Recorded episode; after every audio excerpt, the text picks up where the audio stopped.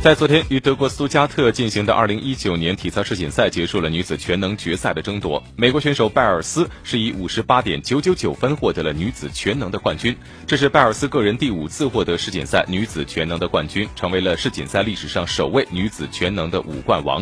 预赛排名第二十一代替刘婷婷出战决赛的中国选手唐倩靖发挥出色，以56.899分获得了亚军。俄罗斯选手梅尔尼科娃以五十六点三九九分获得第三，中国另外一位选手李诗佳以五十五点零九九分排名第九位。